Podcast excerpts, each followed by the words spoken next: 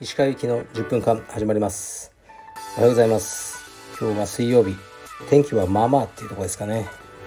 今日も朝えー、っとトレーニングをしてですね。で息子とまたスパーリングをして道場で。それで、えー、今オフィスですね。いまだにねコブラ会を見てるんですよね、まあ、シーズン2かな今。そう一回ね質問でなんか そんなうちはネタは言いたくないとか言ったんですけどあのコブラ会のドラマの中で僕が一番好きなのは、えー、ラルーソの奥様ですね。彼女が一番好きです、まあ、それだけちょっと言おうかなと。えー、っとではレターいきます。えー、っとですねいきますね。いつもたくさんのレターありがとうございます。いつも更新ありがとうございます。カブトムシの飼育に関しての質問です。なぜそんなニッチな趣味を始めようと思ったのかきっかけとなる出来事があるなら教えてください。日常の中でかすりもしないのになぜという気持ちでいます。ご回答よろしくお願いします。はい。カブトムシはね子供の頃好きだったんですよ。いっぱい取ったりしてクワガタとか。あのー、で普通はやらなくなりますよねしばらく子供の時はもうね夏はカブトムシとかクワガタのことだけを考えてましたね。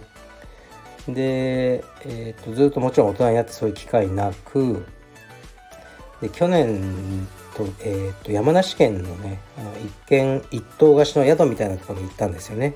そしたらお隣が桃農家さんでうちが子供の声が聞こえたのかあの持ってきてくれたんですよ。カブトムシのオス1頭とメス2頭これもあの、まあ、害虫なんですよね。桃農家さんにとっては。桃を食べちゃうんで。でこれカブトムシよかったら持ってってとか言って。で僕も子供の時の記憶が蘇ってですね。あ超嬉しいと思って。でうちの娘と息子もすごい気に入って。で持って帰って。でそれからやっぱりね僕が子供の頃より今すごい育てやすいんですよ。小バエが入らないねカゴとか餌とかもゼリーとかもいろいろ安く買えるしネット調べればねあのいろんな情報もわかるんでそれでそのねあの交尾させてでその卵を、えー、40個ぐらい取ったのかな、えー、ね、2頭のメスからでそれを今育てたのが現在さなぎになったり、まあ、全容って言ってちょっとさなぎの前の段階ですね。でそれで好きだって言ってたらいろんな人と知り合ってあの珍しいレッドアイピンクアイカブトあげますよとかあじゃあいただきますとか言ってね。大クワガタやってみませんけどあやってみますとか言ってね。今かなりカオスなことになってますね家が。でもねもたもらってくださる方もいて昨日はね僕の知り合いの方にえー、っと幼虫をねお裾分けしてでまたねあの昨日もあのそういう話があったんで今日か明日送ろうかなと思ってます。はい。可愛いですよすごい。カブトムシそんなお金もかかんないし手間もそんなかかんないですね。趣味です。はい。次いきます。お疲れ様です。いつもラジオを楽しみにしています。ラジオを聞く前は、えー、全支部から20%ぐらいの上前を取り港区のタワマンに住み毎晩いい女とドンペリを飲み若者から搾取し続けるような方だと思っていたのですが印象がガラリと変わりました。カルペディエムは個人事業主のギルドのようなもので石川さんはそのリーダーだと今は思っています。長文失礼いたしました。これからも更新楽しみにしています。はい。どどんなイメージですか？そうですね。もうそんなことはないです。もうね道場って儲かんないんですよ。本当に。これねやってる人は分かります。道場やっててなんかすごい儲かってる人はもともとお金があったり別の仕事で儲かってる人です。えっ、ー、とねそう。個人事業主のギルド。ギルドっていうのは組合とかねそういう意味だと思うんですけどそういう感じですね。カルピディエムっていうのは。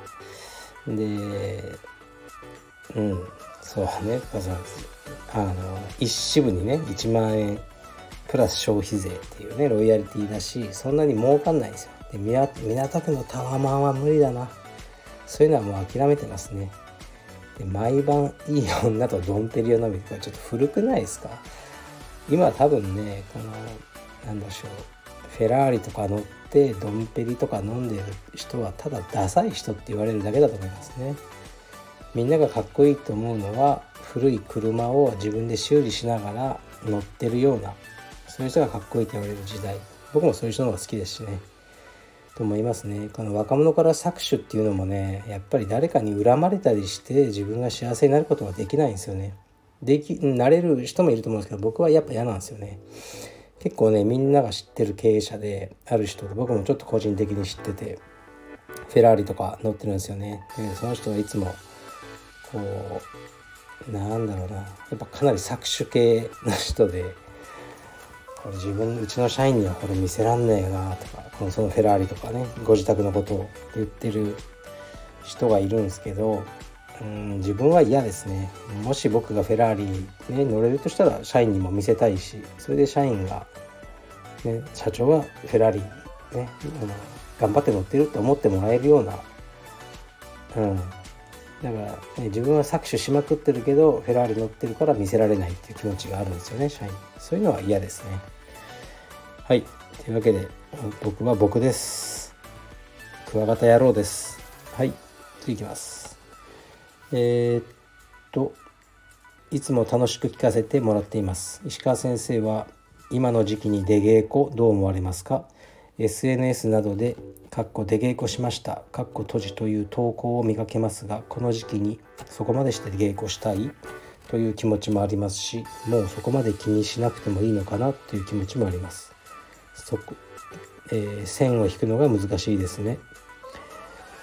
石川先生のお考えを聞かせていただけたら嬉しいです。はい。まず石川祐希個人とカルペディウム代表の石川祐希では全く違う意見を持っていることですね。僕はコロナに関しては。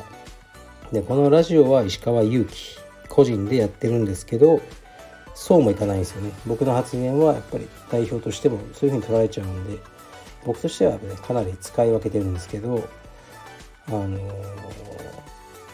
うん苦しいなって感じですね。で充実のねもう道場自体は何て言うかな業界が小さかったから国がねそのデパートとか幼稚あの遊園地みたいに大きいから目つけられてるだけですよね。で道場の存在とかまあ知らないじゃないですかあの、ね、小池百合子も菅首相も知ったらねこりゃあかんって言われても仕方ないですよ僕らがやってることは。効果不効果僕らの業種はね、その注目されるような大きさがなかった。で、ねまあ、今も別に休業要請は来てないのでしているって感じですね、まあ、それが全てだと思うんですけどうんまあ出稽古に関して言えばまあ今しなくてもいいかなとは思いますね。だけど制度として出稽古というものがあるしそれを今禁じてないので、ね、してる人に対してダメだとは僕は言えない。そこまででお許しください。次いきます。